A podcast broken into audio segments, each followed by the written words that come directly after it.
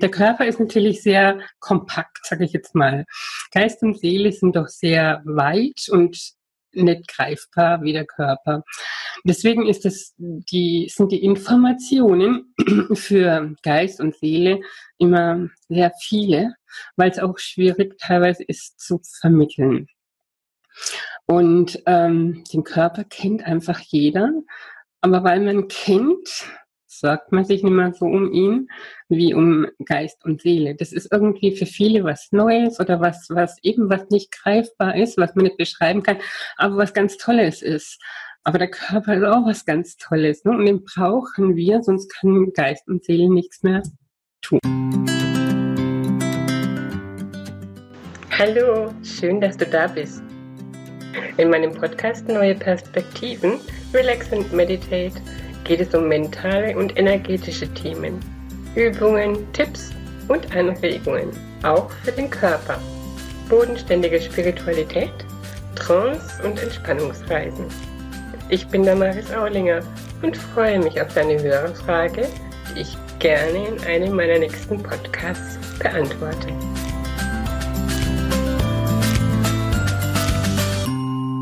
Kennst die Aussagen? Ich bin total verspannt. Mein Nacken schmerzt. In meinem Magen geht's rund. Liegst du das jetzt so einfach mal da und entspannst deinen Körper ganz bewusst? Machst du das? Meine, ähm, meine Entspannungsmethode, die ich am aller, aller liebsten mag, ist die progressive Muskelentspannung. Hängt auch ein bisschen damit zusammen, weil ich ja aus dem körpertherapeutischen Bereich komme und ähm, Massagen und Darmtherapie und das Ganze gemacht habe und weiß, wie die Muskeln funktionieren. Und dann, dann nehme ich immer ganz gerne das Beispiel her, wenn ich bewusst etwas tue, hat ein, äh, eine ganz andere Wirkung, als wenn ich denke, ja, ich mache das jetzt mal. Ne?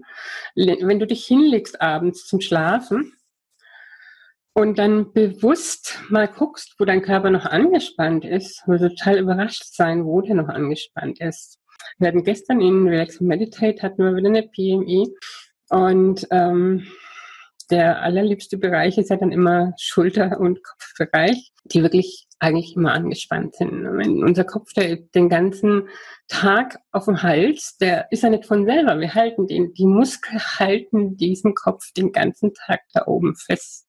Also kein Wunder, dass irgendwo welche Verspannungen sind. Jetzt ganz mal abgesehen von diesen psychischen Ursachen. Ne?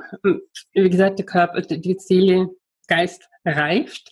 Wir erledigen unsere Dinge, wir, wir kümmern uns um unsere Belastungen und so weiter. Aber manchmal braucht der Körper halt auch einen Schubs und man muss gar nicht mehr irgendwo rumbuddeln gehen, sondern einfach mal ähm, für sich sorgen. Und bei der progressiven Muskelentspannung ist es so, dass du eben erstmal anspannst und dann wieder entspannst. Aber in der herkömmlichen progressiven Muskelentspannung ist es auch so, dass du eine Anspannung machst und dann wieder loslässt. Jetzt könnt ihr gerade einfach mal mitprobieren, die Schulter anspannen, jetzt egal welche. So, und dann lasst ihr die wieder los. Hm? Und spürt mal rein. Ist die wirklich los? Ist sie nicht. Und dann spannt ihr die Schulter nochmal an und lasst sie einfach fallen. So.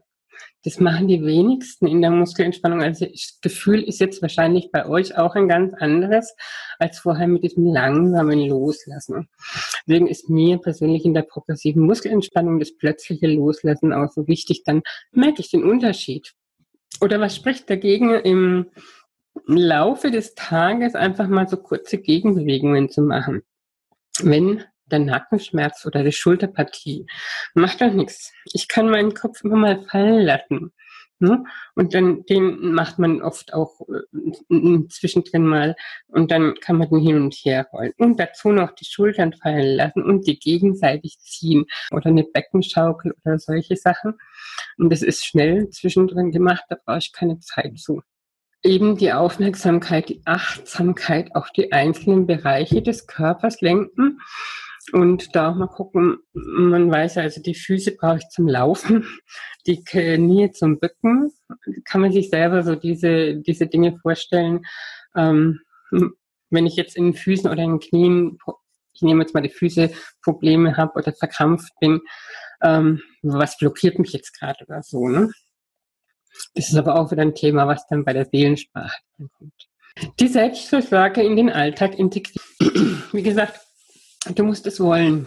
Du musst es wirklich absolut wollen und die Eigenverantwortung übernehmen. Das ist eben wie genauso wie Essen, Zähne putzen und das Verständnis für dich und deinen Körper und Seele zu entwickeln, dass sie gleichwertig sind und was wir dem Körper zum Beispiel antun, wenn wir ihn nicht so fördern oder uns nicht um ihn um ihn nicht zu so sorgen wie um Geist und Seele.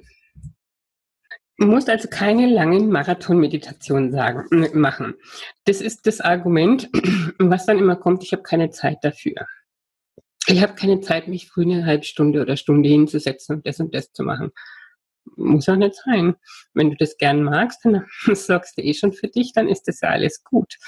Aber ich meine, es muss jetzt keine Meditation sein, Yoga oder sonst was. Viele machen das täglich.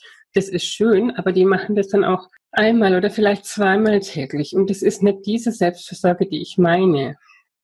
Verwehr dir das nicht, wenn du Lust hast dazu, aber ähm, sieh es als ein Bonbon, als ähm, zusätzliche Selbstversorge noch. Alles schön und gut. Ich gebe nicht, ich mache nicht gern Vorgaben, egal in welchen Dingen. Und es gibt viele Übungen dazu, aber nicht jede Übung ist für jeden gleich gut, sag ich jetzt mal. Das kann man auch ganz gut in irgendeiner Gruppe rausfinden. Entwickel dir selber das Gefühl, ein Gefühl dafür, was dir gut tut, welches von den Ritualen du übernehmen möchtest. Ich schlage halt als erstes auf jeden Fall den, den Ball vor und ähm, vielleicht sich einen, einen netten Platz zu suchen. Ich habe meinen Kraftplatz, meinen inneren Kraftplatz, wo ich immer hingehe, wo ich kurz entspannen kann. Nicht real, sondern in der Vorstellung. Der, das Visualisieren, ich habe es heute im Newsletter geschrieben, ähm, das kann ja wirklich das Gehirn umprogrammieren quasi. Also das weiß ja nicht, ob was wirklich geschehen ist oder ob wir das uns wirklich nur vorstellen. Wenn wir das so intensiv visualisieren, mit Gefühl, also mit allen Sinnen, mit Geschmack, mit Geruch, mit Gefühl, mit Bildern, mit Worten belegen und so weiter. Und aber ganz tief reingehen in dieses Gefühl, dann ähm, hat das Gehirn irgendwann die Vorstellung, äh, das ist ja normal und die fühlt sich da total wohl. Und dann strahlt er eben, dann, dann wächst dieses Wohlfühlgefühl immer mehr. Das ist auch eine gute Möglichkeit, sich feste Rituale mit den Kindern oder mit dem Partner zu schaffen. Also ich hatte ja, ich war ja mal alleinerziehend, ich habe mit meinen Kindern, als sie noch kleiner waren, habe ich ähm, zum Beispiel aus dem Brain Gym, ähm, das sind diese Rechts-Links-Bewegungen, da hatte ich so ein Kartenset und ähm, da haben wir jeden Morgen haben wir eine Karte, durfte jeder eine Karte ziehen und diese Übung, die haben wir dann den Tag über immer mal wieder gemacht. Meine Karten, die zieht man ja auch nicht umsonst. Irgendwas ist, ähm, ist dabei gewesen. Unterstützt auch gewisse ähm, Dinge für schulische Dinge, wie jetzt Rechenschwäche oder Vortragsschwäche oder solche Sachen. Aber das jetzt nur am Rande.